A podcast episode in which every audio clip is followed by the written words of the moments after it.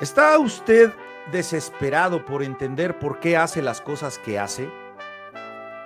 ¿Quiere usted saber cómo finalmente destruir los hábitos de postergación y pereza que gobiernan su vida? ¿Desea finalmente recuperar los remos y dictar el curso que su vida debe tomar? Entonces, quédese con nosotros. En el episodio del día de hoy, aquí en su programa favorito de los martes por la mañana, platicando entre valientes.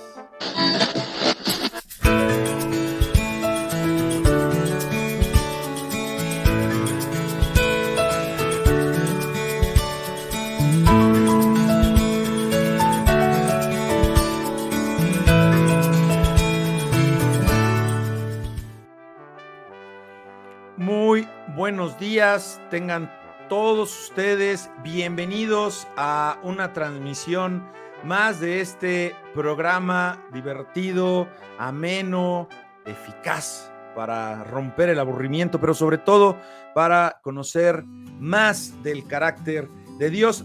Primeramente, y bueno, ya lo vieron por aquí, ya tenemos a un coladito desde Buenos Aires, Argentina, pero ahorita lo presento. No se me va a olvidar esto porque no se pueden perder el episodio de la semana que entra. Va a ser una clase virtual, va a estar buenísimo. Vamos a hacer algo diferente aquí en Platicando entre Valientes de el libro del profeta Joel. ¿Por qué? Porque voy a estar cumpliendo con un compromiso súper especial que hice el sábado pasado. Así que los esperamos en punto de las 9 de la mañana aquí el martes. Y bueno, pues ya lo vieron, está aquí nuevamente rompiendo la red, rompiendo el internet y toda marca de reproducciones de este hermoso programa. Directamente vía remota desde Buenos Aires, Argentina, Eduardo Cortina. El mismo, acá estoy, otra eh, vez. Échele cuetitos.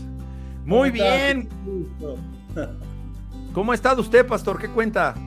Bien, bien, bien, perfecto. Y se ve que no rompí nada ni dejé ninguna deuda porque me volvieron a invitar. Así que estoy acá muy agradecido desde Buenos Aires en una mañana muy fría, pero con sol, con solcito, gracias a Dios. Acá estamos con unas ganas bárbaras de participar en este, en este hermoso encuentro que tenemos este martes por la mañana. Así que tenemos algunas sorpresas también, ¿eh?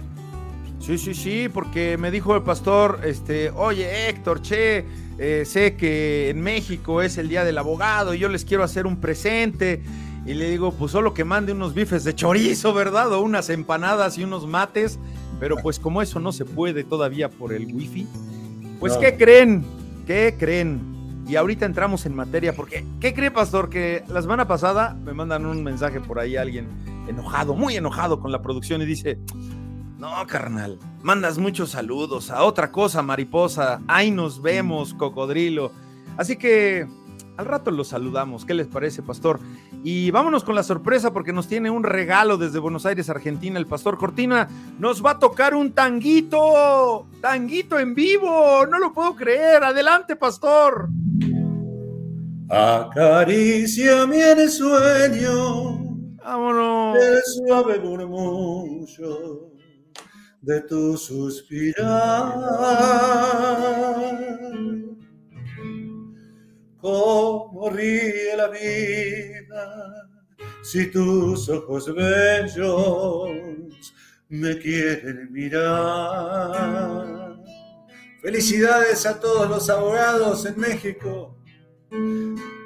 Y si es mi buen amparo de tu risa leve, que es como un cantar. Ella quieta mi herida,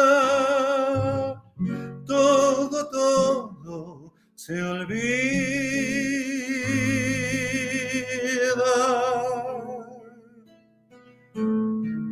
Y dice, el día que me quiera la rosa que engalana se vestirá de fiesta con su mejor color. Y el viento las campanas dirán que ya eres mía. Y loca las fontanas se contarán tu amor. La noche la noche que me quieras. Desde el azul del cielo. Las estrellas celosas nos mirarán pasar y un rayo misterioso hará nido en tu pelo. Luciérnaga curiosa que verá que eres consuelo.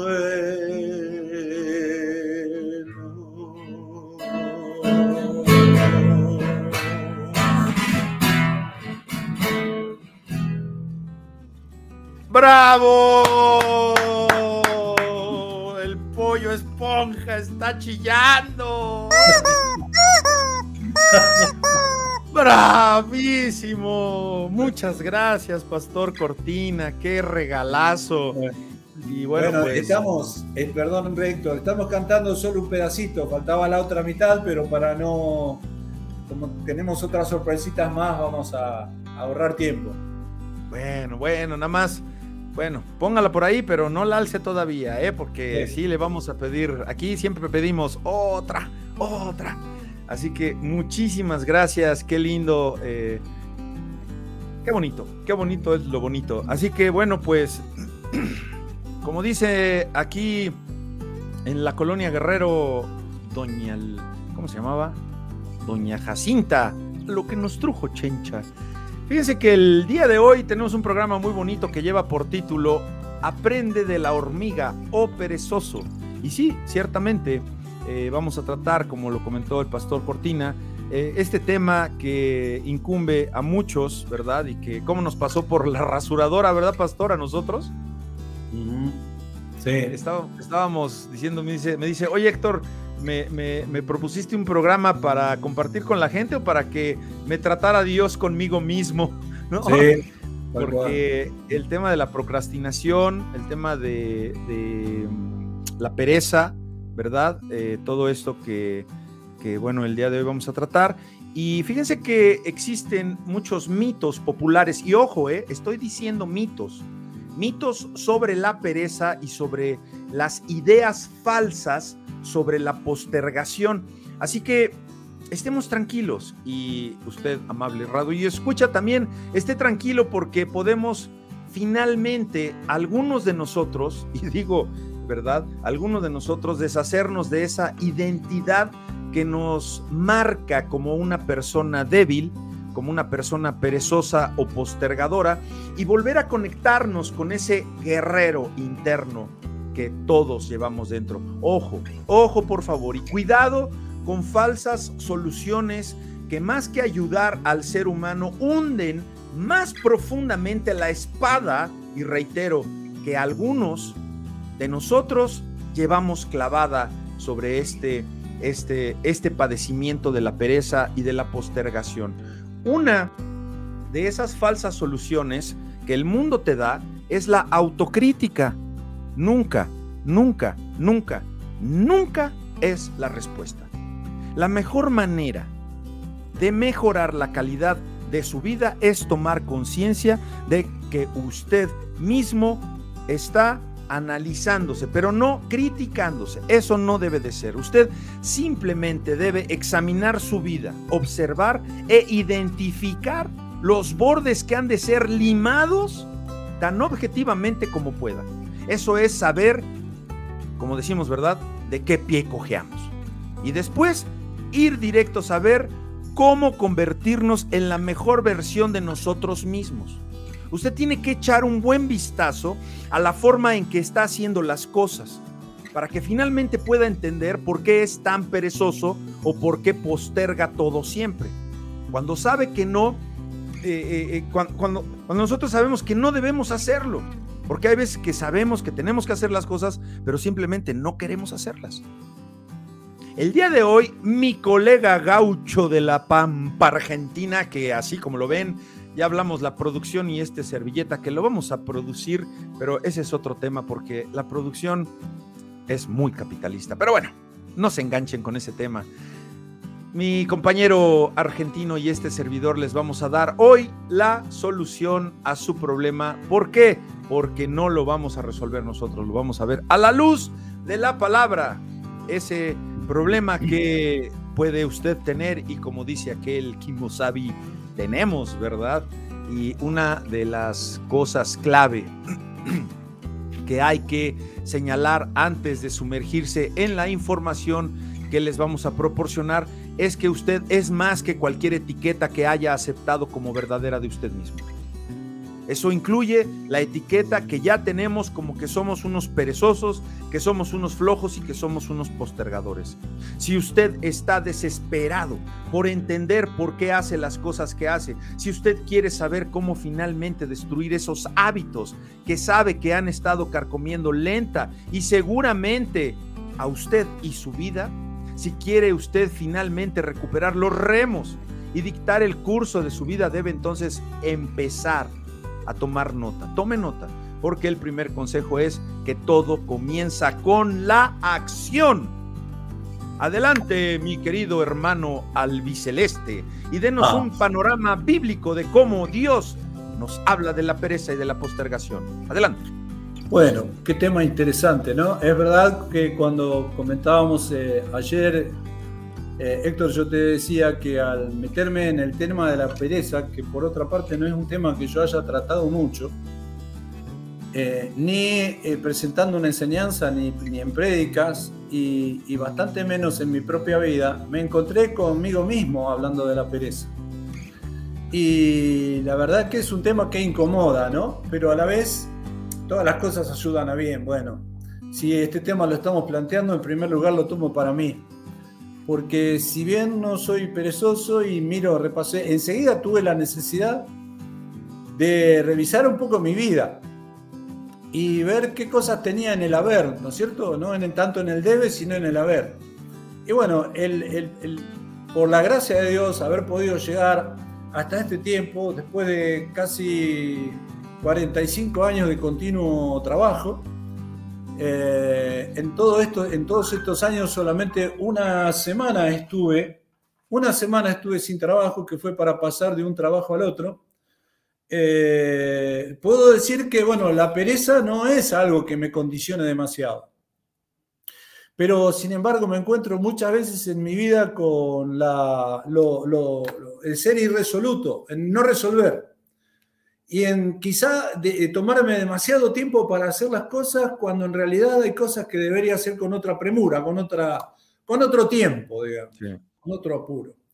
Eh, entonces, analizando este tema de la pereza y la procrastinación, que decíamos que era demorar decisiones, ¿no es cierto, eh, Héctor? sí, claro. Eh, me, llevó, me, llevó, me llevó mi corazón, me llevó mi mente a pensar en eh, el origen de todas las cosas. Cuando allá en el Génesis tenemos el relato de la creación del hombre y de la mujer y de todo lo que, Dios creó. Ahí en el huerto del Edén el creador pensó dos cosas. Se me ocurrió esto, por ejemplo, que Dios pensó dos cosas con respecto a Adán y también a Eva, ¿por qué no? Eh, con respecto a Adán, él pensó y lo dijo, lo hizo explícito, no es bueno que el hombre esté solo. Eh, le, procuraremos una ayuda idónea para él. Y el segundo pensamiento que se me ocurre en este caso fue, no es bueno que el hombre y la mujer estén ociosos, no tengan, eh, no, tengan una ocupación.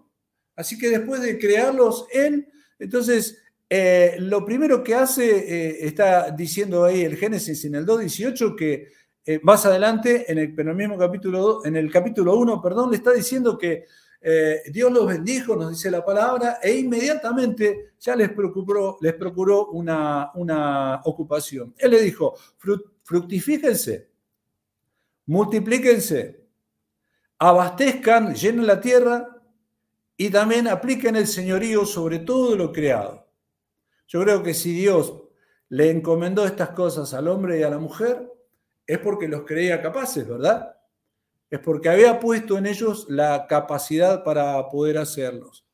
Eh, estas, con estas cosas Dios integró al hombre. En la integridad perfecta con la que Dios lo hizo, lo formó y los dotó. Ahora, me recordé en esto, eh, pensando en esto, un libro muy interesante de Watchman Nee, que es El poder oculto del alma. Así se llama, El poder oculto del alma. Y entre otras cosas, este autor chino afirma que al crear Dios al hombre y a la mujer, los dotó justamente de capacidades extraordinarias. Y si las comparamos, por supuesto, con las que poseemos naturalmente en estos días, la capacidad que tenía Adán y que también podría tener Eva eran extraordinarias, diferentes a las de hoy. ¿Cómo se confirma esto? Bueno, por ejemplo, cuando Dios le encomienda estas tareas de multiplicarse, de fructificar, de llenar la tierra, de sojuzgarla, de señorear sobre ella, esto no está, eh, digamos, dirigido a gente como nosotros, que a causa del pecado, de la desobediencia y de la rebelión en el Edén, tenemos esta naturaleza pervertida, como decía Pablo, el bien que quiero hacer no está en mí, hay una ley en mis miembros que me lleva al mal. Esto no era una condición o no era un condicionante ni para Adán ni para Eva antes de la desobediencia. Por lo tanto, hace muy bien este hombre, Watchman Nee, en su libro El poder oculto del alma, en decir que Adán disfrutaba de capacidades extraordinarias. Y el ejemplo es en que Dios le encomienda todas estas tareas. Y hay otro ejemplo que puede servir para también graficar esto de las capacidades extraordinarias, que menciona eh, eh, Génesis 19, 2, 19, 20, cuando Dios les lleva a Adán todos los animales, todas las aves, todo lo creado, todo lo que Dios había creado, menos los peces, se los lleva como en un desfile casi interminable, porque imaginemos ¿no? la cantidad de animales que están hoy sobre la tierra, son creación de Dios, y las aves del cielo con toda la variedad y la diversidad de, especies. Imagínense todo ese desfile maravilloso y Adán tuvo la capacidad para identificar a cada uno de esos bichos, bichitos, esas aves, esos, esos personajitos. Eh, les puso nombre a cada una de ellas, dice el, el libro de Génesis. Ahora, ¿Por qué remitirnos al comienzo de la creación? Si el tema a tratar es la pereza o la procrastinación, que es el hábito de postergar.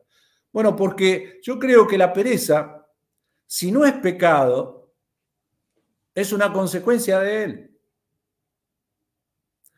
Estuve viendo en los originales del Antiguo Testamento y en el Nuevo Testamento el significado de las veces que se menciona la palabra pecado. Y me cuesta. Pereza será, ¿no? ¿Eh? Pereza. No, de la palabra pecado. Ah, perdóneme. Para poder, claro, para poder asociar, para poder definir a la pereza como un pecado, como una falta, como una ofensa delante de Dios. Pero tengo mis dudas con respecto a eso. Pero lo que sí puedo asegurar que sí la pereza es una consecuencia del pecado, porque cuando Adán y Eva caen en el pecado de desobediencia, de desobedecer a Dios y hacer lo que Dios les había prohibido que hicieran, a ellos se caen de ese estado de inocencia y de pureza en el que estaban y van perdiendo o pierden en ese momento las capacidades extraordinarias que tenían. Y ahora, un poquito más adelante lo voy a explicar a esto. Entonces, la pereza, si no es pecado, es una distorsión de un carácter que en la creación fue formado por Dios. A imagen y a semejanza del suyo. ¿Podemos acaso imaginar a un Dios creador con un ataque de pereza o de procrastinación? ¿Qué te parece, Héctor? Pues es que decir, a ver, espérenme, en, otros siete días termino de hacer lo que empecé, ¿no? Claro, bueno, por ejemplo, eh, eh, que a él entre el quinto día y el sexto día le haya tomado un ataque de pereza. o de procrastinación, que dijera, bueno, tengo que crear al hombre, pero ahora no tengo ganas. Claro. Quiero decir, quiero decir, en esa excelentísima pureza y santidad del Señor, e, conforme a, esa, a la imagen acerca de esa pureza y a esa semejanza, Adán fue creado y Eva fueron creados. Por lo tanto, Adán no podía tener pereza. No podía ser víctima de la procrastinación. Por eso Dios le encomendó todo eso. Los bendijo e inmediatamente, como una bendición de Dios, es el estar ocupado, el tener un trabajo, el obrar. El trabajo es eh, salud, decimos acá. Y, por eso los, los santiagueños que acá tienen fama de no gustarle mucho el trabajo, dicen, bueno, que trabajen los enfermos entonces. Ahora, Dios, Dios sabía que tanto Adán como Eva podían hacer eso porque no tenían pereza, porque estaban conformados a su imagen y a su semejanza. Así que entre el día quinto y el sexto día, Dios no descansó, descansó luego de formar al hombre. ¿O acaso se estresó en el día cuarto donde creó a los monstruos marinos y a todos los peces y a las aves y quedó tan cansado y tan superado por todo eso que quedó casi sin ganas de hacer al hombre y por eso lo hizo como lo hizo al hombre en el día quinto, en el día sexto? Ahora, un carácter creado a imagen y semejanza del carácter de Dios debe reconocerse como, por lo menos, como distorsionado y en otros casos hasta digo pervertido, y perdónenme la exageración, luego de comprobar los resultados que el pecado de rebelión ha producido en la humanidad. Luego de dos mil años, todavía sigue y seguirá resonando el eco de la voz de Pedro allá en la fiesta de Pentecostés, cuando frente al pueblo él exclamó, sean salvos de esta perversa generación. Y creo que, eh, sin duda, la pereza, la inacción, la indolencia, la indiferencia, el relegar o el dejar las cosas para otro día. Eso no solo nos genera algo que vamos a hablar más adelante en el siguiente espacio, sino que además nos pone totalmente en contra de lo que es el carácter de Dios. Así es. Perezoso.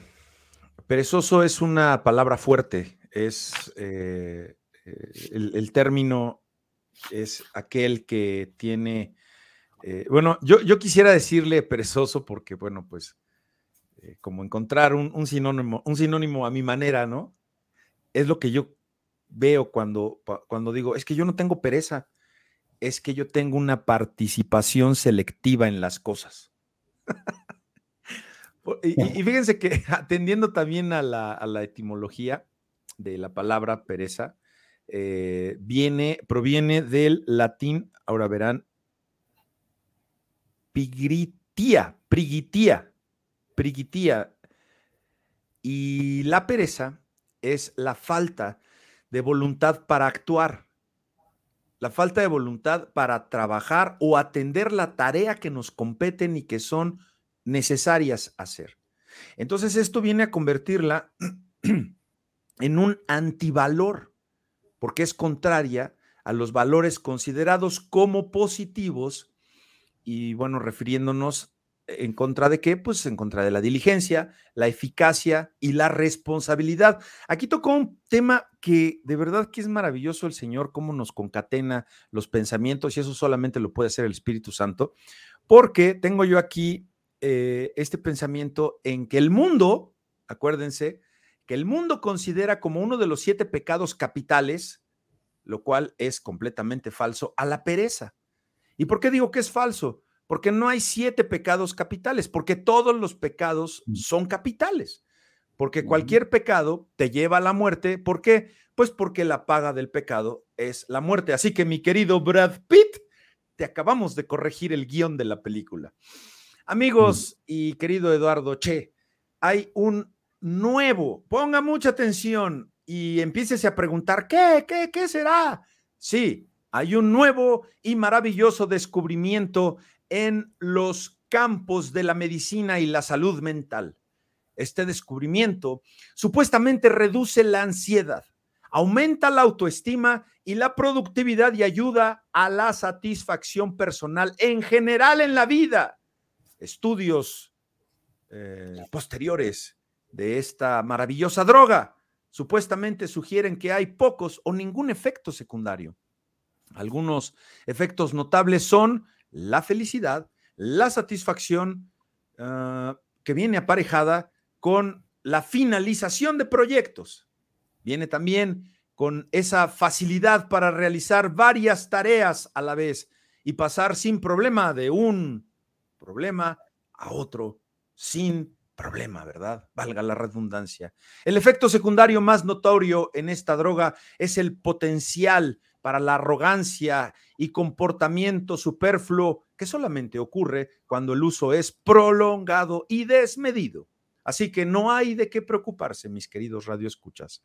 Este remedio milagroso tiene a la Organización Mundial de Salud de rodillas para que ya no muchos la conozcan. Esto se debe a que en cuestión de segundos va a dominar los mercados farmacéuticos y comerciales de aquellos que la deseen. El nombre de esta droga maravillosa es acción. Sí, así de simple.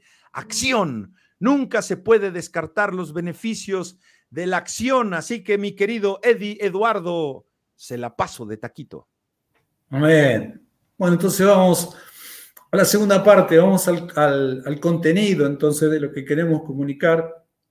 Ya hemos presentado desde mi punto de vista a la pereza como una consecuencia del pecado y estoy de acuerdo con vos, Héctor, que para un Dios santo no hay pecado ni grande ni chico, sino todo lo ofende, eh, todo lo hiere, todo tipo de pecado, desviación, eh, errores. Ahora, Él tiene gracia infinita, sus misericordias son nuevas cada mañana y Él está siempre dispuesto a recibirnos y a escucharnos. Yo siempre digo que en cuanto al pecado nunca debemos acostumbrarnos a Él ni pensar que aquello que practicamos todavía siempre lo haremos así y entregarnos entonces al fatalismo o al determinismo, que es eh, decir, bueno, este, yo esto no lo puedo cambiar.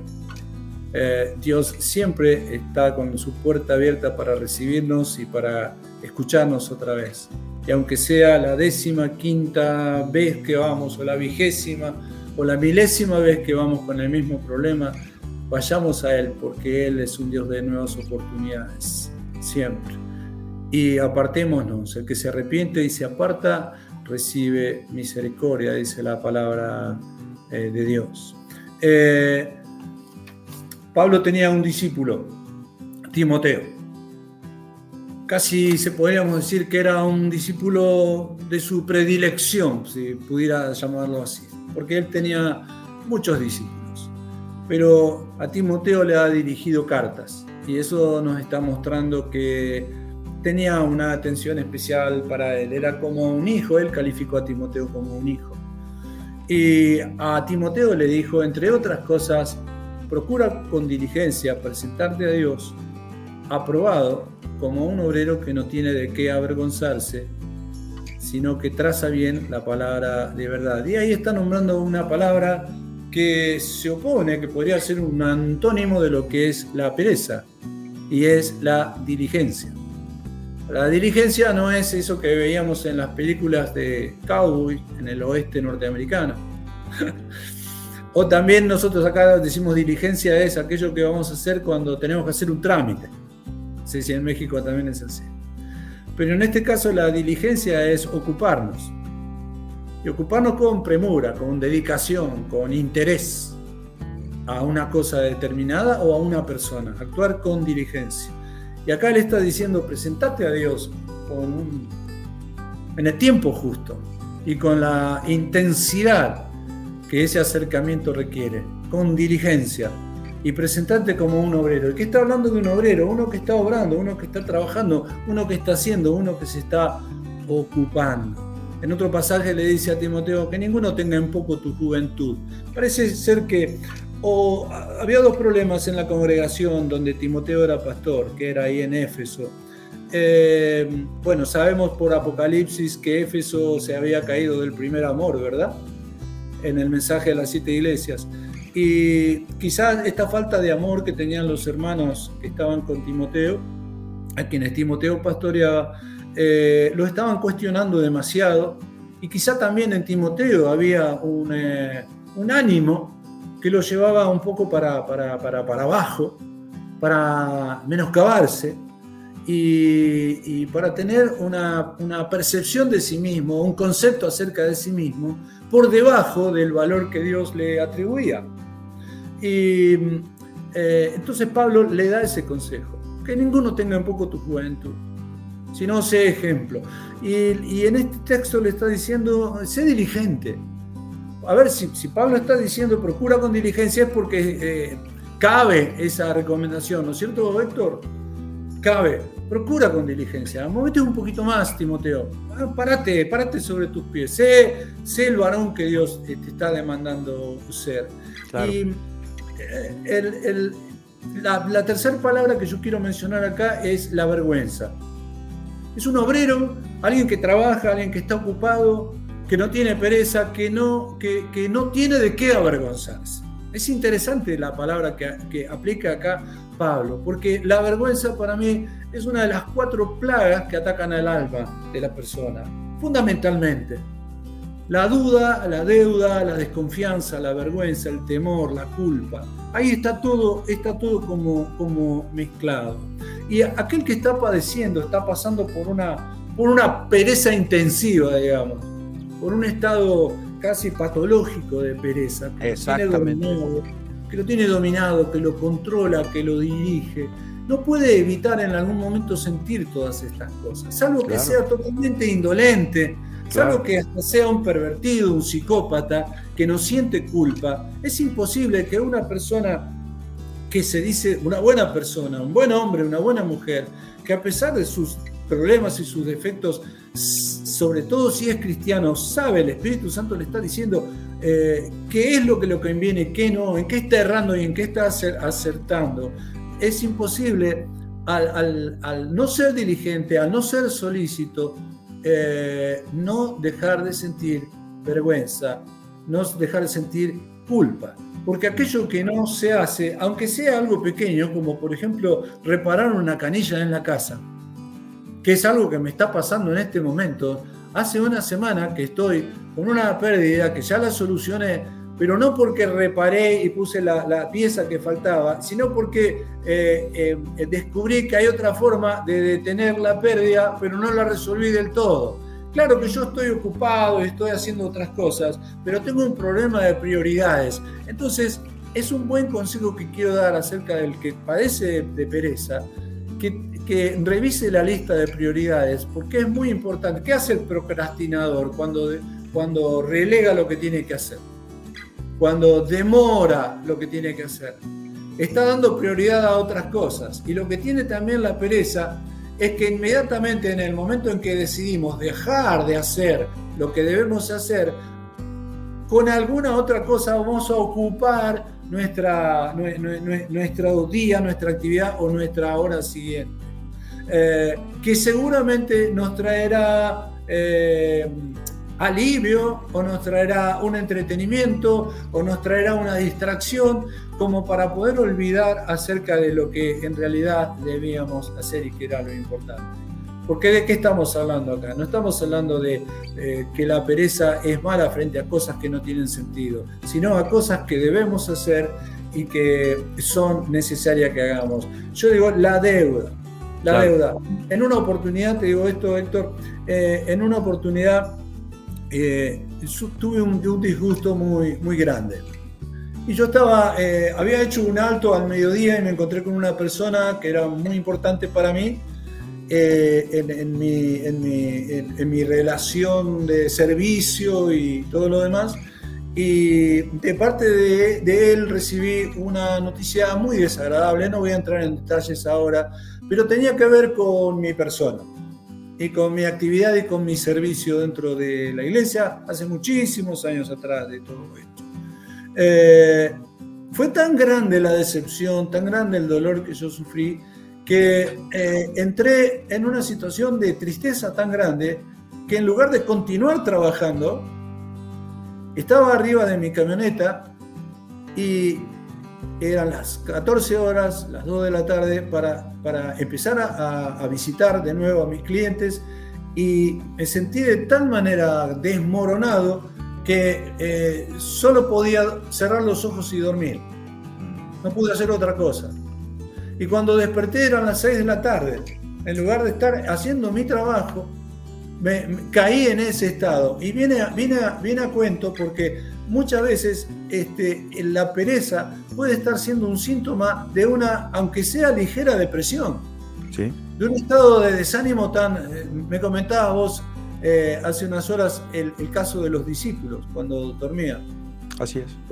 Cuando Jesús estaba eh, orando en el huerto y ellos durmieron. Yo creo que no fueron indolentes. En ese caso ellos, ya viendo la, la inminencia de los hechos que tanto temían, que tanto esquivaron, que tanto eh, deseaban eh, eh, que no se realizaran, como que su amigo, su amado maestro fuera ah, encarcelado, ellos frente a ese dolor tan grande cayeron en un estado de depresión. Y por eso, ¿por qué menciono esto? Porque digo, estemos atentos, si la pereza es reiterada, si es cada vez más profunda, si la, la inactividad o la falta de deseos se hace tan profunda, porque podemos estar en el umbral de alguna depresión, de algún estado de demasiado eh, eh, ya terminado. Así es.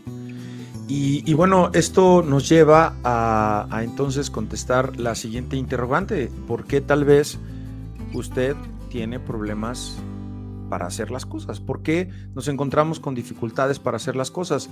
Y encontramos aquí colegiadamente, eh, Pastor Eduardo y yo en este estudio que estamos presentándoles a ustedes, que resulta que a veces usted tiene mucha prisa, eh, sufre un trastorno en el que constantemente se queda sin tiempo. Eso es muy común en las personas que que estamos activas. Y no es porque esté usted haciendo las cosas demasiado rápidas, sino porque está usted manejando demasiadas tareas a la vez. Hay que bajarle, hay que, hay que dejar cosas, ¿verdad? Y no saturarnos, ¿no? Y eso pues, nos va a mantener perpetuamente atados a un reloj. Número dos, puede ser que usted se estrese fácilmente. Y esto es debido a que pueda ser que esté perpetuamente en el modo de prisa, que siempre esté eh, estresado, que siempre esté ansioso, su vida entonces se vuelve desordenada y tiene la creencia fundamental de que usted entonces es totalmente incapaz de hacer las cosas lo suficientemente rápido. Podemos hablar que también eh, eh, la planificación, hay gente que no cree en la planificación, que cree mejor que las cosas salgan al vuelo y, dicen, no, es que la planificación es un mito porque nada resulta de acuerdo a como yo lo planeo. Eh, de verdad que la planificación es, es una, una, una, forma de, de, dirigir la vida y no nada más para personas con una, una mente rígida. Porque hay personas que dicen, no, es que solamente los que están así bien esquematizados y llevan al, pie de la letra, pues es que eso evita que, nos, que, seamos disolutos y que estemos volteando para otro lado. Y entonces, ¿por qué resulta que muchos de nosotros, o tal vez usted, tiene problemas para hacer las cosas porque, como dice pastor, es un, es un tema patológico y está usted desmotivado?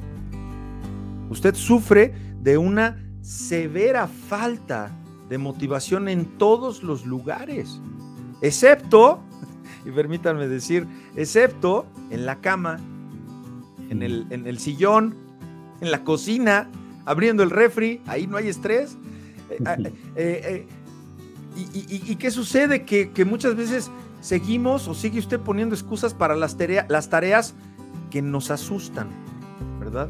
Porque tememos y es normal que, que haya miedo en el ser humano. Es más fácil para muchas personas ponerse al día en las listas de reproducción de música de los años 70 o de los de mi edad, de los 80 ¿O es más fácil ponerse a, repasar cómo es que eh, se hicieron y, cómo son los pasos en los videos del grupo menudo Timbiriche y, sigues aplazando las cosas. Y resulta que tu propósito de año nuevo durante todos los años sigue siendo el mismo. Ahora sí, mira, hasta la uva la ves y dices, esta es la buena, esta es la buena. Ahora sí voy a tener más autodisciplina. Ahora ya sí voy a arreglar las cosas. ¿Qué opina usted, mi querido pastor? ¿Y nos puede decir qué es canilla, pastor? Porque no, no, no recuerdo que sea la canilla. La canilla es lo que, de donde sale el agua, lo que está en la pared mm. o en el, el grifo, ¿no? En los sanitarios del baño para, para salir la del agua caliente, la del agua fría, de ahí sale el agua. Ah, ¿Cómo le llaman ustedes? Pues eh, tubería, la tubería, la tubería, ah. la canilla, ¿no? Ok. Ajá, claro. Adelante, pastor, se la cedo. Bueno, muy bien. Eh, algunas soluciones. Eso es. Eso eh, es. Quizá la más, quizá la más importante y la fundamental. A todos aquellos que hemos, nos hemos entregado a Cristo, eh, que tienen a Cristo como Señor y como Salvador, tenemos el Espíritu Santo. Hay una historia que en el libro de Números, capítulo 11, eh, ahí relata la, Biblia que había una dificultad con el pueblo de Israel. Al parecer, eh, se habían mezclado con ellos gente de otras naciones en el mismo éxodo en el desierto. Y claro, ellos, ¿qué comían en el desierto? Maná. Maná. Iba a decir lagartijas. No, eso lo comía Juan el Bautista. Eh, sí, la langosta, ¿no? La langosta. Eh, entonces, este, claro, eh, maná a la mañana, maná, a la noche, lo molían, lo hacían torta, lo hacían en guiso, lo hacían como podían, pero era maná, siempre maná y siempre maná. Y entonces un día dice que ellos estaban tan desesperados que hasta se pusieron a llorar en la puerta de su porque querían carne. Y empezaron a extrañar a Egipto. O sea, extrañaban lo del puerro, la cebolla, el ajo, los pepinos y la carne que comían. Bife de chorizo. los asados, eh, los matambres a la pizza. Me está eh, matando. Los chinchulines. Bueno, ya, pare, pare. Los chinchulines que con limoncito. Ahora, ahora, ahora. Toda la noche limón, pimienta y sal. Los, chinchulines al otro día en la parrilla, vuelta y vuelta, quedan crocantes y sabrosísimos. Y todo eso hay que bajarlo con un poquito de vino, ¿no es cierto? No, pecado, pecado. Aquí no tomamos vino. Pecado, crucifíquenlo. bueno, nos dio cortina. ya se nos fue por las tortas, a ver. Así que ahí estaban los, los hebreos en el desierto, parecían argentinos llorando por la carne. Y, entonces Moisés, ese hombre tan manso, el hombre más manso que había sobre la tierra, se cansa y le dice, Señor, yo no hallé gracia en tus ojos porque me diste a todos estos rebeldes, ingratos, desmemoriados. Y entonces Dios también se enojó junto con Moisés y ya por lo menos eran dos, se consolaban el uno al otro. Y Dios dijo, déjamelo que yo, lo, yo le voy a dar un escarmiento. Entonces, Dios hizo, Dios hizo que, que, que lloviera prácticamente codornices que eh, cayeran en todo el campamento. Dice que hasta dos codos era de altura y un kilómetro para un lado y otro kilómetro para el otro. Tuvieron codornices para todo el año hasta que se le dijo el Señor, hasta que se les salga por las narices los codornices. ¿Querían carne? Bueno, ahora, ahora, este, ahora tienen la carne. Y, y entonces ahí este, Moisés que en ese momento cuando eh, se ve sobrepasado, se ve sobrepasado eh, ya al borde del ataque de nervios, se le estaba cayendo el pelo a Moisés por, por los nervios. Eh, frente a Dios se siente impotente y Dios le dice, eh, voy a tomar de tu espíritu, del espíritu que hay en vos, del Espíritu Santo, que no estaba sobre todos, evidentemente, en la antigüedad no era así, solo sobre algunas personas, por eso David en el Salmo 51 le dice a Dios, no quites de mí tu Santo Espíritu, porque estaba la posibilidad de que Dios quitara a causa del pecado que había tenido David con Belsabé y con Urias también al que mandó matar prácticamente, Dios quitara el Espíritu Santo de la vida de David. Bueno, vuelvo a Moisés. Dios le dice, voy a tomar del espíritu que hay en vos, de mi espíritu que hay en vos, y lo voy a poner sobre 70 varones para que te ayuden con este pueblo, para que te apoyen y te ayuden a juzgar a este pueblo.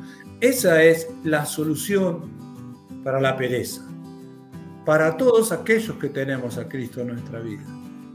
Es el Espíritu Santo el que nos enseñará todas las cosas, el que tomará de lo mío, dijo Jesús, y se los hará saber.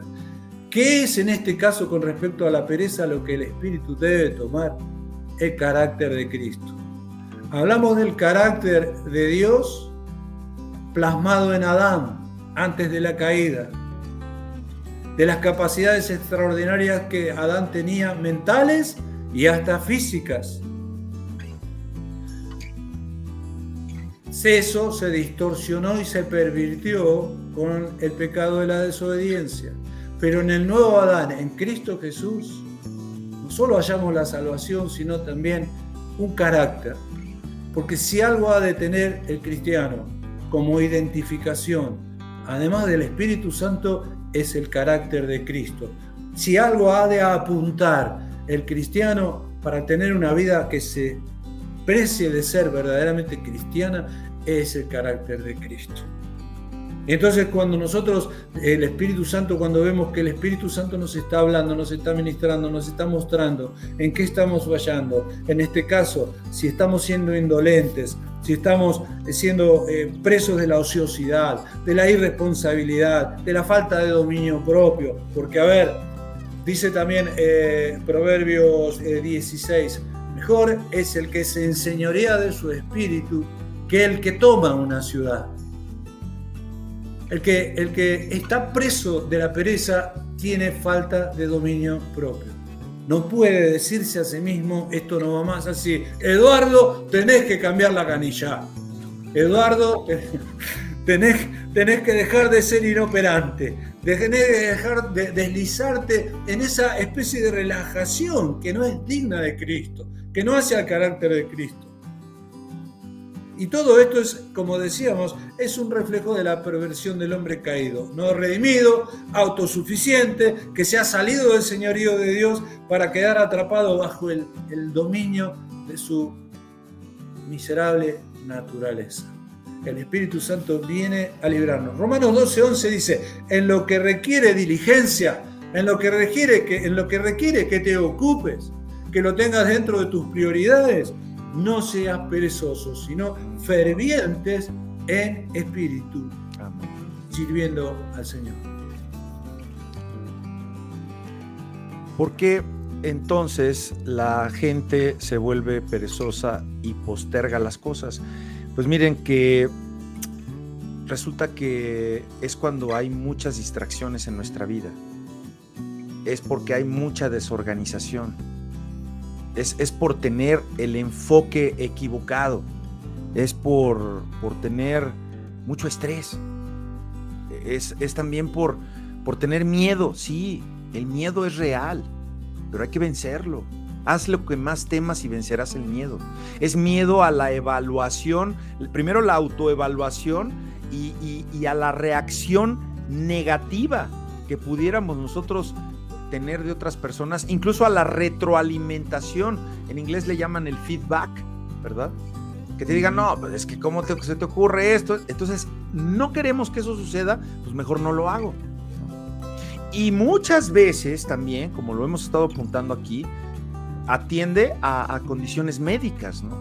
a las enfermedades. Eh, ¿Y por qué? Porque las enfermedades médicas influyen demasiado en que uno sea perezoso o que sea procrastinador, que deje para otro tiempo las cosas. ¿Y, qué padecimiento, qué patología puede esto afectar? la depresión, ¿verdad? La ansiedad, el trastorno, pero de verdad, no que sea un pretexto, ¿no? Porque el TDA, que es el trastorno de déficit de atención e hiperactividad, ¿verdad? Hay muchos niños que les eh, diagnostican esto cuando es una rebeldía total, nada de TDA, ¿eh? Es una falta de dominio del, joven o del niño y que pues se salen por la tangente los médicos y los maestros, es que tiene TDA. No, lo que pasa es que el niño está dominando a todo el mundo porque no le han puesto el freno en la casa. Entonces, volviendo a ahora, sí es real que puede haber este, este efecto de, procrastinación y de, y de, pereza porque hay un, un déficit de atención, sí. Incluso puede haber un cierto grado de autismo en las personas y no lo sabemos. Entonces, tenemos que entender que las enfermedades mentales tienden a reducir, y como las enfermedades del alma, ¿no? Y, y sí, tienden a reducir la motivación, porque no tienes motivación. Ahorita aquí un hermano lo, comentaba, que decía incluso a la falta del apoyo emocional. Angelito lo comentó ahí, incluso a la falta del apoyo emocional, ese apoyo que como ahorita dijo el pastor Cortina, me encanta eso de saberme, saberme que, que Dios toma un, una porción del espíritu de Moisés y se lo da a los hombres. Yo ya tengo esa porción, ¿no, pastor? Entonces eso hace que ya no tengamos resistencia y que tengamos concentración. A ver, bájela de apechito, pastor, ya para irnos al, remedio y al trapito, pastor. En la carta de Pablo a los filipenses, eh, Dios está diciendo que es Él el que produce el querer y el hacer. Qué interesante esto y qué profundo con respecto a este tema. Otra vez, Dios es el que produce en vosotros, dice Pablo, el querer y el hacer por su divina voluntad. ¿No? ¿Qué está diciendo el Señor? No te preocupes, Héctor, Eduardo, eh, amigos que nos están viendo, compartiendo este tiempo con nosotros. Porque yo soy el que produce el hacer y el querer, el querer y el hacer. ¿Y qué significa en este caso esto? ¿Cómo podemos aplicarlo? Que no tenemos excusa, Eduardo no tengo excusa, Eduardo no tiene excusas para postergar, para no proceder, para ser indolente, porque directamente eh, si pereza no es pecado, por lo menos es eh, un impedimento a la voluntad de Dios, al obrar de Dios, del Espíritu de Dios en mi vida, en nuestras vidas. ¿Por qué? Porque Él produce el querer y el hacer. ¿No es acaso la pureza el impedir el querer y el hacer? Porque, a ver, sería, por ejemplo, si yo postergo algo que quiero hacer, en lugar de postergar algo que tengo que hacer, que hay una diferencia entre el querer y el tener. Porque seguramente si yo quiero hacer una cosa, la voy a hacer. Como por ejemplo, en vez de ir a trabajar, quedarme en la cama. Yo no quiero ir a trabajar, quiero quedarme en la cama. Bueno, me pongo yo como ejemplo, pero por supuesto, gracias a Dios eso no me pasa, pero me pueden pasar otras cosas. Cada uno sabe dónde le aprieta el zapato. Ahora, si es Dios el que está produciendo el querer, ¿por qué yo impido el querer? ¿Por qué impido el hacer? Así que me veo yo dándole lugar a la pereza, o nos vemos dándole lugar a la pereza, en lugar de fluir y dejar que fluya el Espíritu de Dios y el querer de Dios y el hacer de Dios para nuestra vida fluya en todos los aspectos. Porque no solo retaseamos en cuanto a funciones o en cuanto a trabajos en nuestra vida, también retaseamos en cuanto a lo eh, afectivo, en cuanto a la atención hacia los demás, en cuanto a escuchar a los otros, primeramente a lo de nuestra casa. ahora no, ahora no quiero, tengo pereza para mostrar el amor, para manifestar el amor de Dios en mi vida hacia los demás. Eh, Pablo dijo también antes a los tesalonicenses, y todo vuestro ser, espíritu, alma y cuerpo, sea guardado irreprensible para la venida de nuestro Señor Jesucristo. Nuestro, nuestro ser se compone de cuerpo, alma y espíritu. ¿En qué estamos siendo perezosos? ¿En buscar de Dios? ¿En orar? ¿En estudiar la palabra? ¿En profundizar en la palabra? ¿En ser ese buzo que se mete en aguas profundas para descubrir los hermosos tesoros que Dios tiene guardado para nosotros?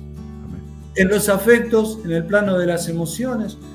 Me estoy quedando con, una, con un abrazo guardado para aquel que necesita, que puede ser mi hijo, que puede ser mi esposa. Estoy retaseando, estoy siendo perezoso, negligente, indolente en eso. ¿En cuántas cosas puedo ser indolente?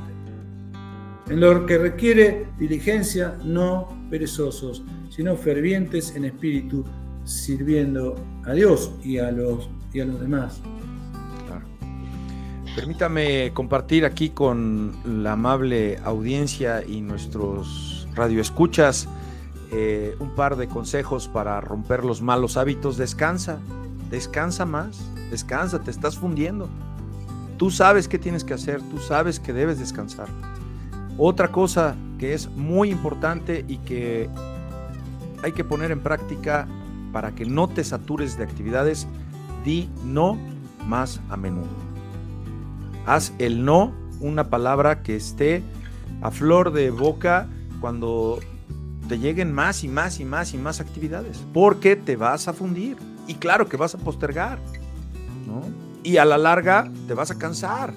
Y el cansancio, ¿qué, le pasó a, a, ¿qué fue? A Elías, ¿no?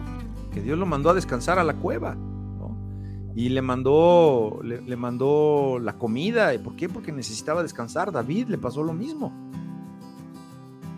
Ya no desperdicies recursos valiosos.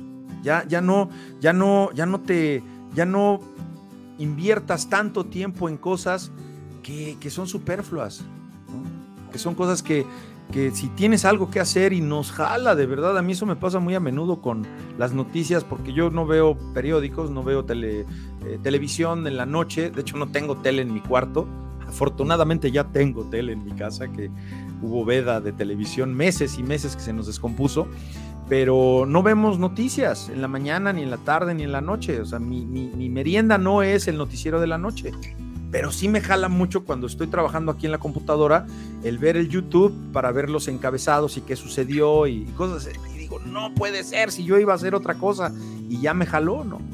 Entonces, deja de estar eh, eh, desviando, ¿no? Eh, intencionalmente la mirada hacia cosas que no son tan productivas. Pues, ¿qué me importa si Alito ya regresó o que lo van a quitar del PRI o que si va a pasar alguna circunstancia en el mundo, ¿no? Cosas que, pues son solamente, pues, perdón, pero es chisme, ¿no? Entonces, hay que dejar también de poner excusas. No importa qué objetivo usted quiera alcanzar, yo quiera alcanzar, debe saber que depende solamente de usted. Ojo, eh, y falta ahí algo, porque el Espíritu Santo es muy importante. Depende de usted que sucedan las cosas porque la diferencia que necesita usted en su vida es tomar acción. Y nadie puede poner acción por nosotros. Es como, como aquel dicho que, que, que cinco, seis, siete pueden cargar al burro y llevarlo al río a tomar agua, pero 500 personas no lo pueden obligar a tomar agua. Así es con el adicto, así es con el perezoso, así es con el que come demasiado, Nadie puede hacerlo más que uno. Debemos tomar acción. Nada, amigo, hermano, radio escucha, nada le debe nada a usted. Ni siquiera a sus padres, ni siquiera a la 4T, el gobierno. Echar culpas como si fuera una pelota de básquet es negar la responsabilidad de nosotros de las malas decisiones que usted y yo mismo hemos tomado. Elegir, elegir pasar su tiempo productivamente va a influir en las decisiones que usted tome diariamente. Amigo, amiga, hermana, establezca objetivos claros y planee ejecutarlos completamente. Si usted tiene el deseo de lograr autodisciplina, necesita tener claro, claros su razón, sus razones de ser, el propósito de su vida. Así que si yo puedo dar un consejo de acuerdo a lo que hemos estudiado aquí, mi hermano y amigo pastor Che Cortina, es que desarrolle su fuerza de voluntad, esa fuerza de voluntad que Dios le dio realizando actividades que sean para honra y gloria de Él y también que sirva para que nosotros podamos fortalecernos y tener una mejor convivencia con las personas. Si usted cree que tiene una cantidad limitada de fuerza de voluntad, le va, le va a resultar muy difícil comprometerse con algo. Entonces, a eso ya para ir aterrizando y el cierre, mi querido hermano pastor, ¿qué nos dice la Biblia entonces? La Biblia nos dice que no nos ha dado Dios espíritu de cobardía, sino de poder, de amor y de dominio propio. Y también dice que dice Pablo que el reino de los cielos no consiste en palabras, sino en poder, en el Espíritu Santo. Eh, Héctor, para, ir terminando, una cosa que es importante, nosotros, eh, esta generación, por ejemplo la nuestra, es una, es una generación que, que tiene una herencia valga la redundancia, generacional. Porque la generación de nuestros padres eh, era una generación sin metas. Estoy generalizando y las, las generalizaciones no son buenas, pero eh, eh, yo repaso un poco lo que era el medio ambiente donde yo vivía y donde me crié. Y tanto mi padre como el resto de, mis tíos, que, eran muchos, porque mi, mi madre tenía 12 hermanos y hermanas, así que había tías y tíos, y más o menos eh, era un común denominador en todos el solamente tener la expectativa de poder jubilarse y nada más. Y si alquilaban, bueno, el destino ha sido alquilar, y si no, bueno, eh, no existían los automóviles, o quizá uno solo en todo el barrio tenía un auto. Eh, y, había un, cumplir con un horario de trabajo, el que tenía trabajo, y después terminar y estar a las 2 de la tarde en casa y ya está. Tomar mate, esperar que llegue la noche, comer algo, acostarse, dormir y al otro día así, y pasaban los días y pasaba la, y pasaba la vida. Y entonces yo me he criado dentro de ese, de ese ambiente, dentro de ese medio. Y hay, lo que es una herencia eh, eh, biológica, digamos, que se hereda también por carácter de nuestros padres y también hay un condicionamiento ambiental, que es lo que hemos recibido como ejemplo eh, de los que han estado a nuestro alrededor y de quienes nosotros hemos tomado toda esa, toda esa información.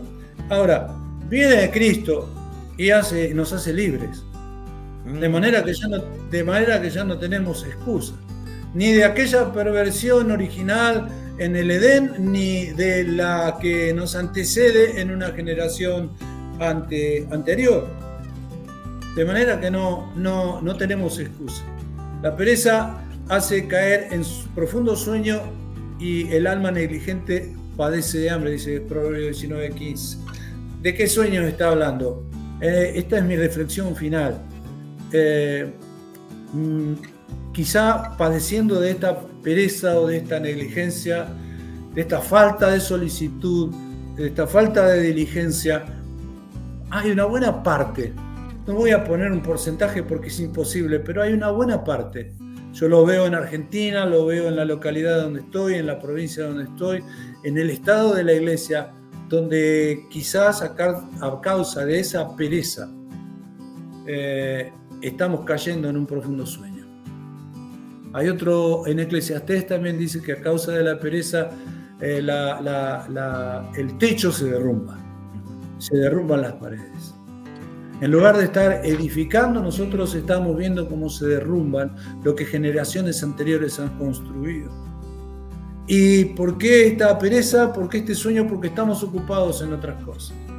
Porque en la lista de prioridades hay otras cosas que son generalmente las que perecen, las que están en, contacto con este mundo, las que son de este mundo, las que, las que pasan. Nos, nos, eh, nos lleva de la mano también el deseo por lo inmediato y por lo pasajero. Y en lugar de apostar hacia lo eterno, en lugar de estar dedicados a lo eterno, a lo que no perece. El mundo pasa y sus deseos, pero el que hace la voluntad de Dios permanece para siempre. La voluntad de Dios, ¿cuál es? Es poner en nosotros el querer y el hacer. Así es. Amén. Amén. Y bueno, pues ahora qué? ¿Qué pasa después? Pues, amigo, hermano, hermanita, empiece haciendo un voto. Comprométase a usted mismo que esta vez va a ser diferente. ¿Cómo será diferente, hermano?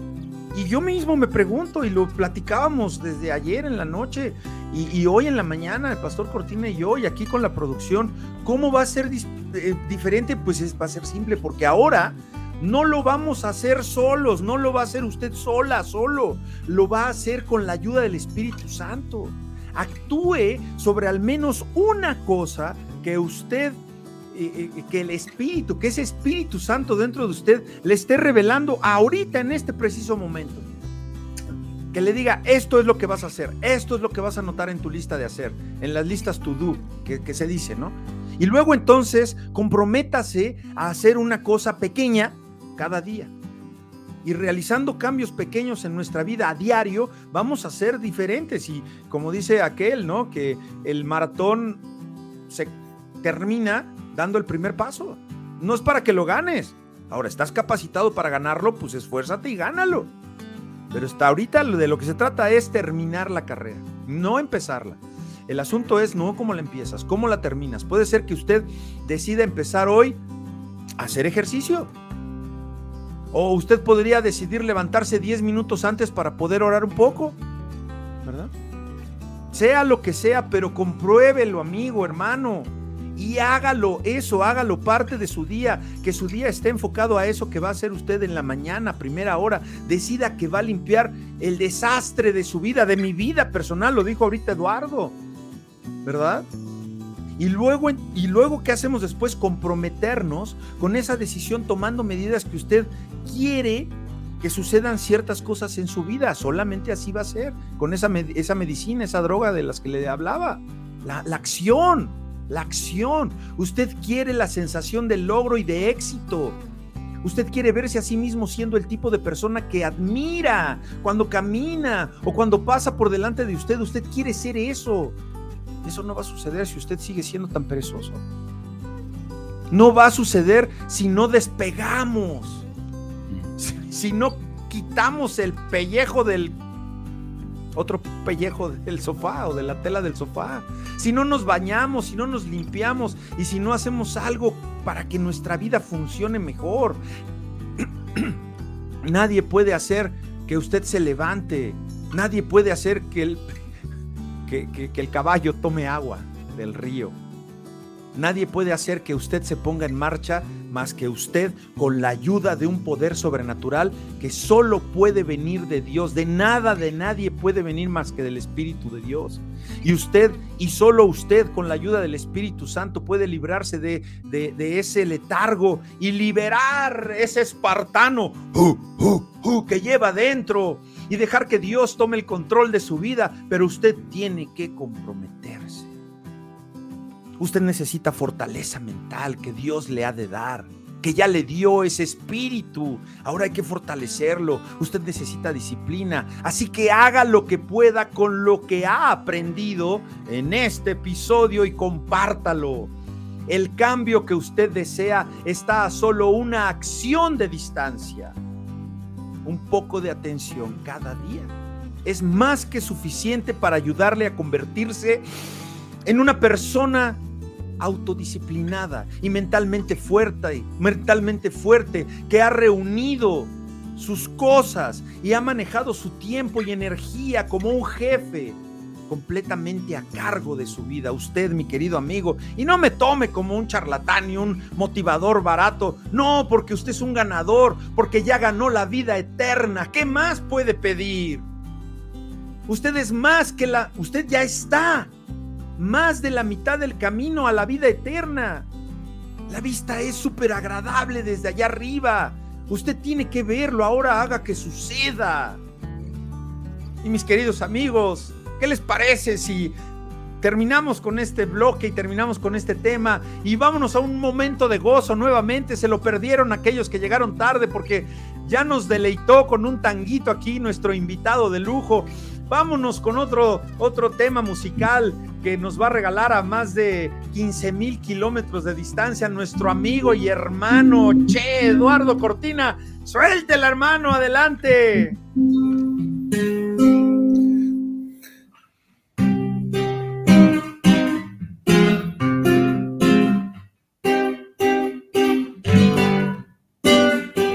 Cómo son largas las semanas cuando no estás cerca de mí. No sé qué fuerza sobrehumana me da valor para vivir. Muerta la luz de mi esperanza, soy como un náufrago en el mar. Sé que me pierdo en la distancia, mas no me puedo resignar. Oh, qué triste es recordar después de tanto amar esa dicha que pasó de una ilusión, nuestro querer se marchitó.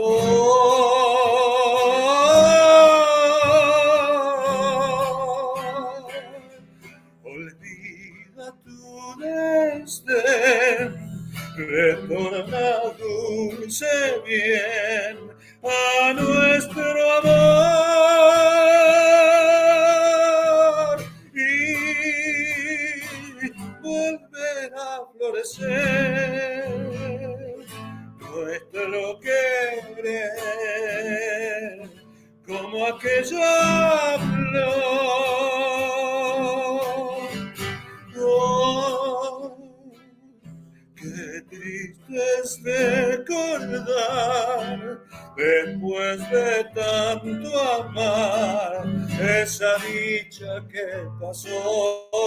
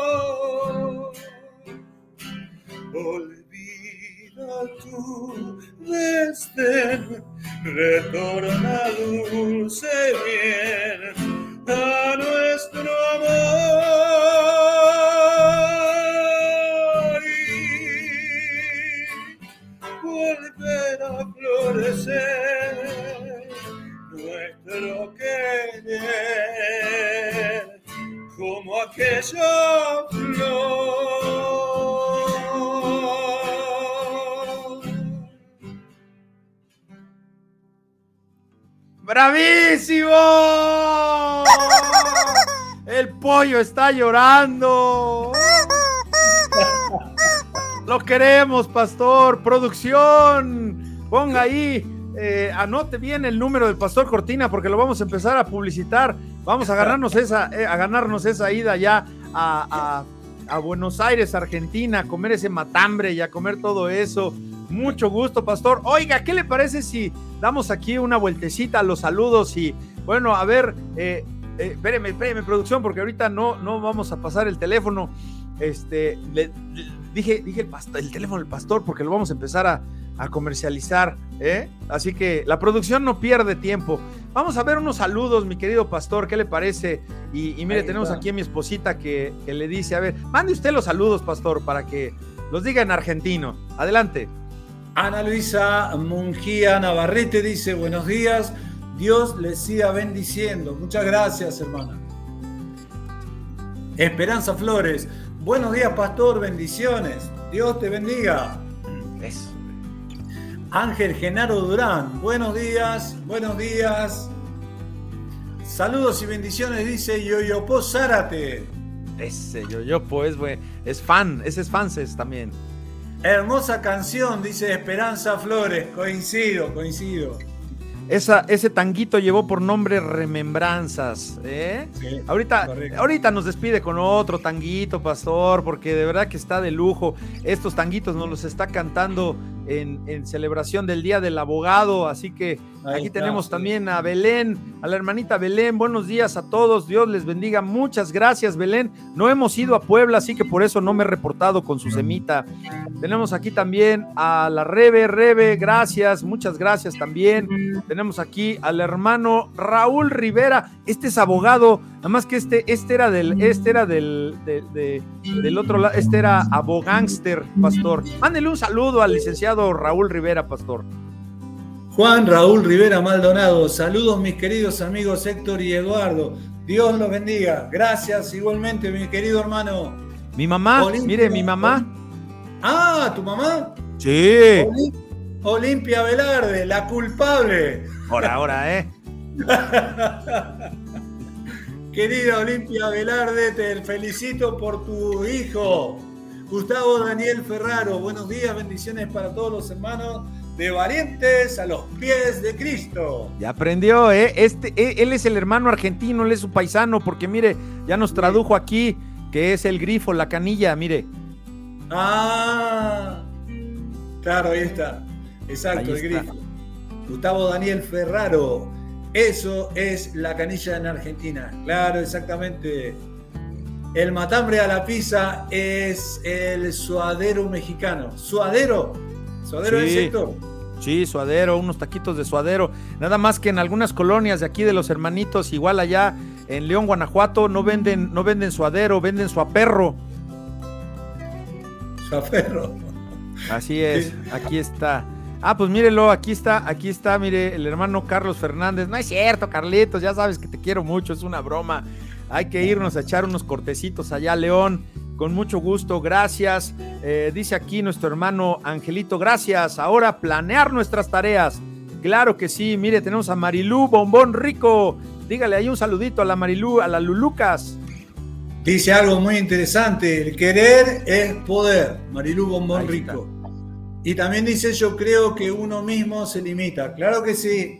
Claro que sí. claro que sí. Y luego dice aquí, Aquí ya le están echando flores al pastor Cortina. Bueno, bueno, vamos todavía, Daniel, ¿eh? Gustavo Qué buena voz, ¿eh? Algo quiere, quiere matambre. Te invito, a comer, Daniel, te invito a comer. Qué voz, eh, pastor, qué bendición, qué don le dio Dios. Saludos de un paisano, el Che Gustavo Daniel Ferraro Bravo. Ah, no, ah. nombre tampoco. Eh, y dice ahí, hermoso tango. Claro que sí, estos sí son hermosos tangos no los que luego hacen algunos y algunas. Y tenemos aquí también a nuestro hermano Edgar Díaz. ¡Wow! Todo lo que. Claro que sí, amigo. Vamos a echarle para adelante. Pastor, deleítenos con otro tanguito, por favor. Otra, otra. ¿Qué nos va a cantar, Pastor?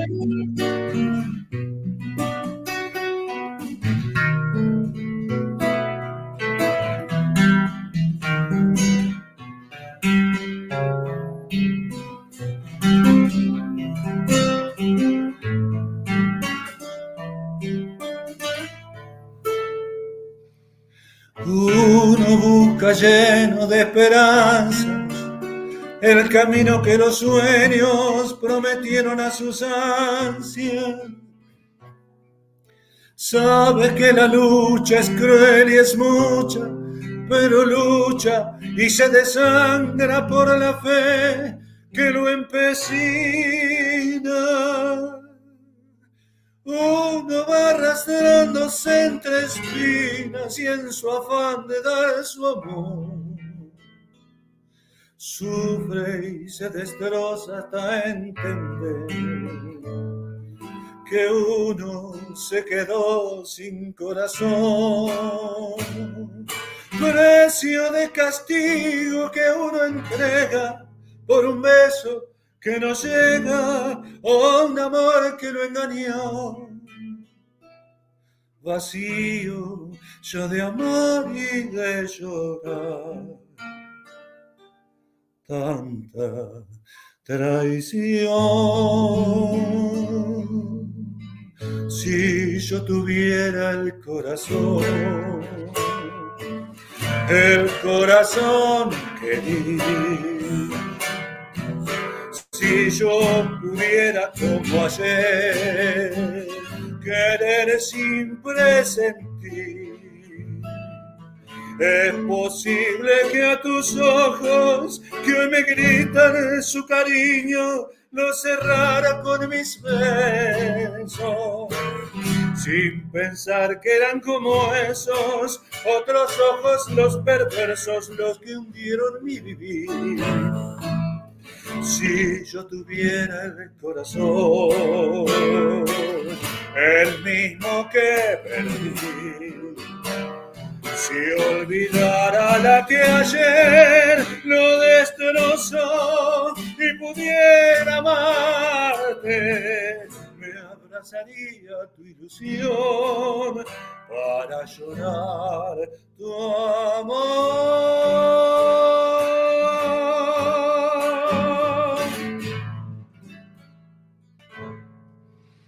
Bravísimo, pastor, bravísimo, qué hermoso. Le mandan saludos aquí también internacionales. Saludos, bendiciones, good morning. Ya, mire, oiga, pastor, a ver, mire, a ver, a ver, le están haciendo ya aquí peticiones. Su paisano.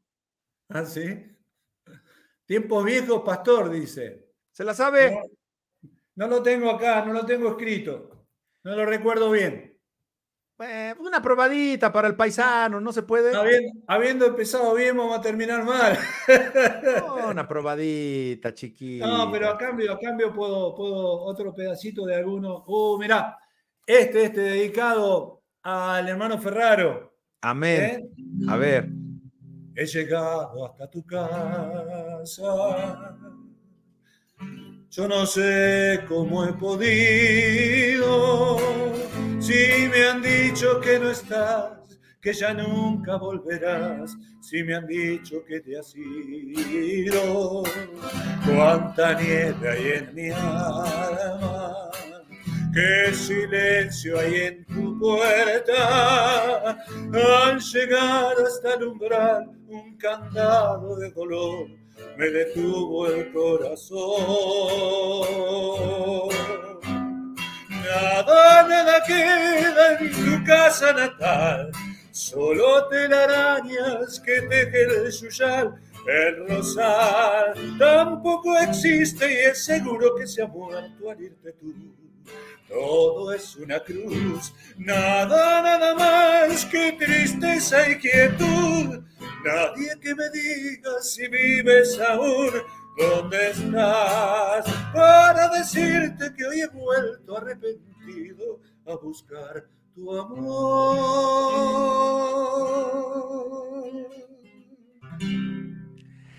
Ay, qué hermoso, bravo, bravo. Dice aquí el hermoso, el hermoso, ahora, ahora, el hermano, el hermano Yoyo Posárate, ¿a cuánto la hora y cuántas canciones?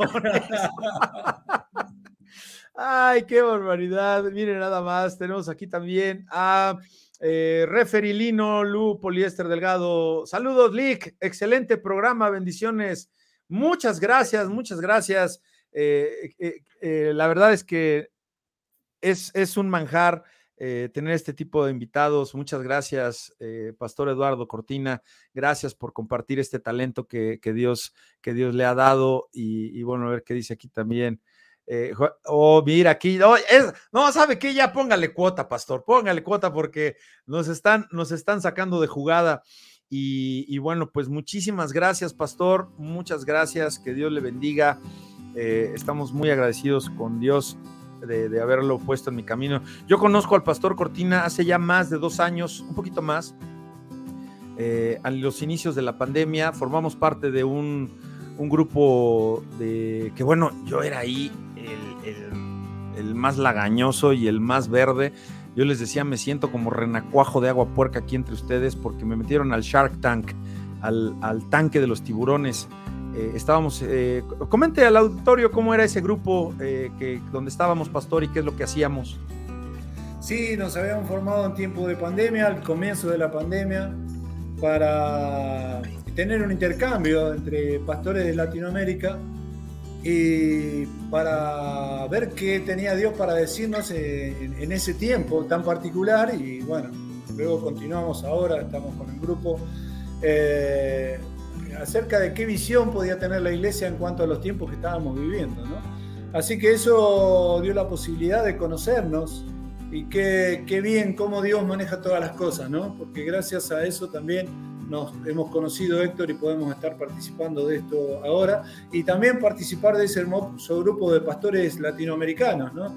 donde hay gente de Bolivia, de Perú, de, México, de Colombia, bueno, de Argentina también. ¿Sí? Eh, saludos, eh, licencia, ¿qué dice? Saludos, licencia, excelente el programa Bendiciones. dice Referi Lino Luis poliéster delgado. Bueno. Ahí están Ahí están, sí.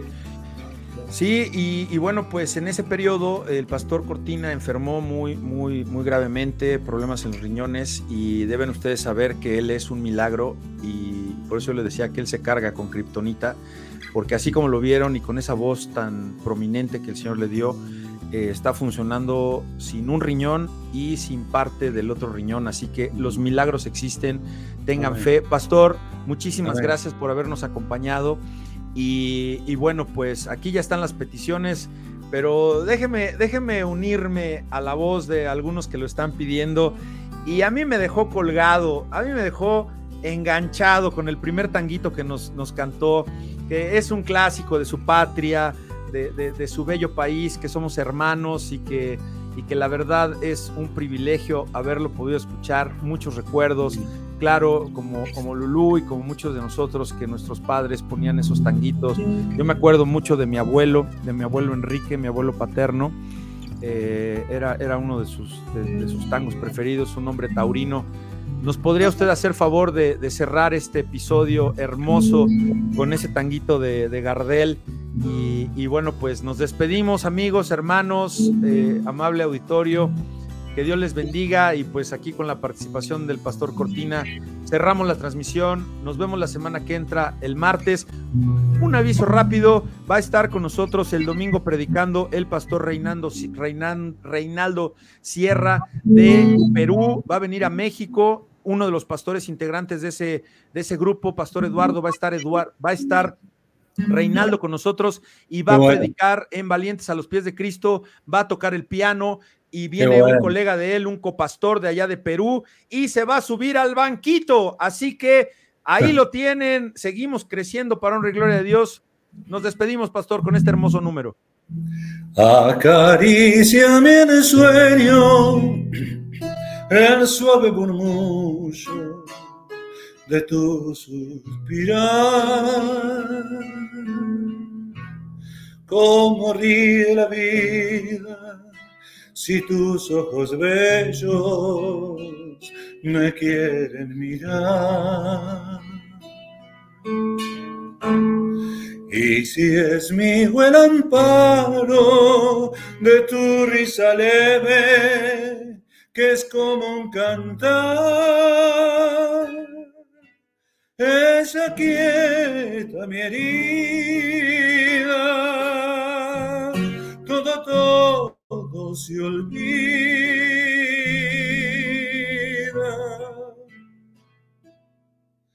El día que me quiera, la rosa que engalana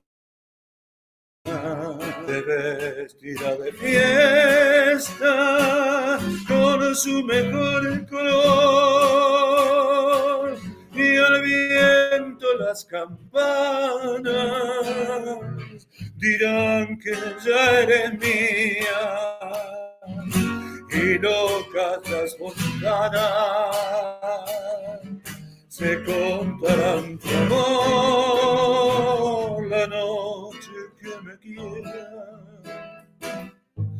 Desde el azul del cielo, las estrellas celosas nos mirarán pasar y un rayo misterioso hará nido en tu pelo. Luciérnaga curiosa que verá que eres mi consuelo.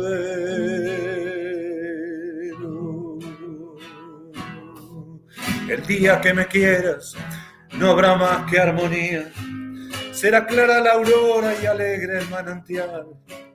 Traerá quieta la brisa, rumor de melodía, y nos darán las fuentes su canto de cristal. El día que me quieras, endulzará sus cuerdas el pájaro cantor, florecerá la vida, no existirá el dolor la noche que me quieras, desde el azul del cielo, las estrellas celosas nos mirarán pasar y un rayo misterioso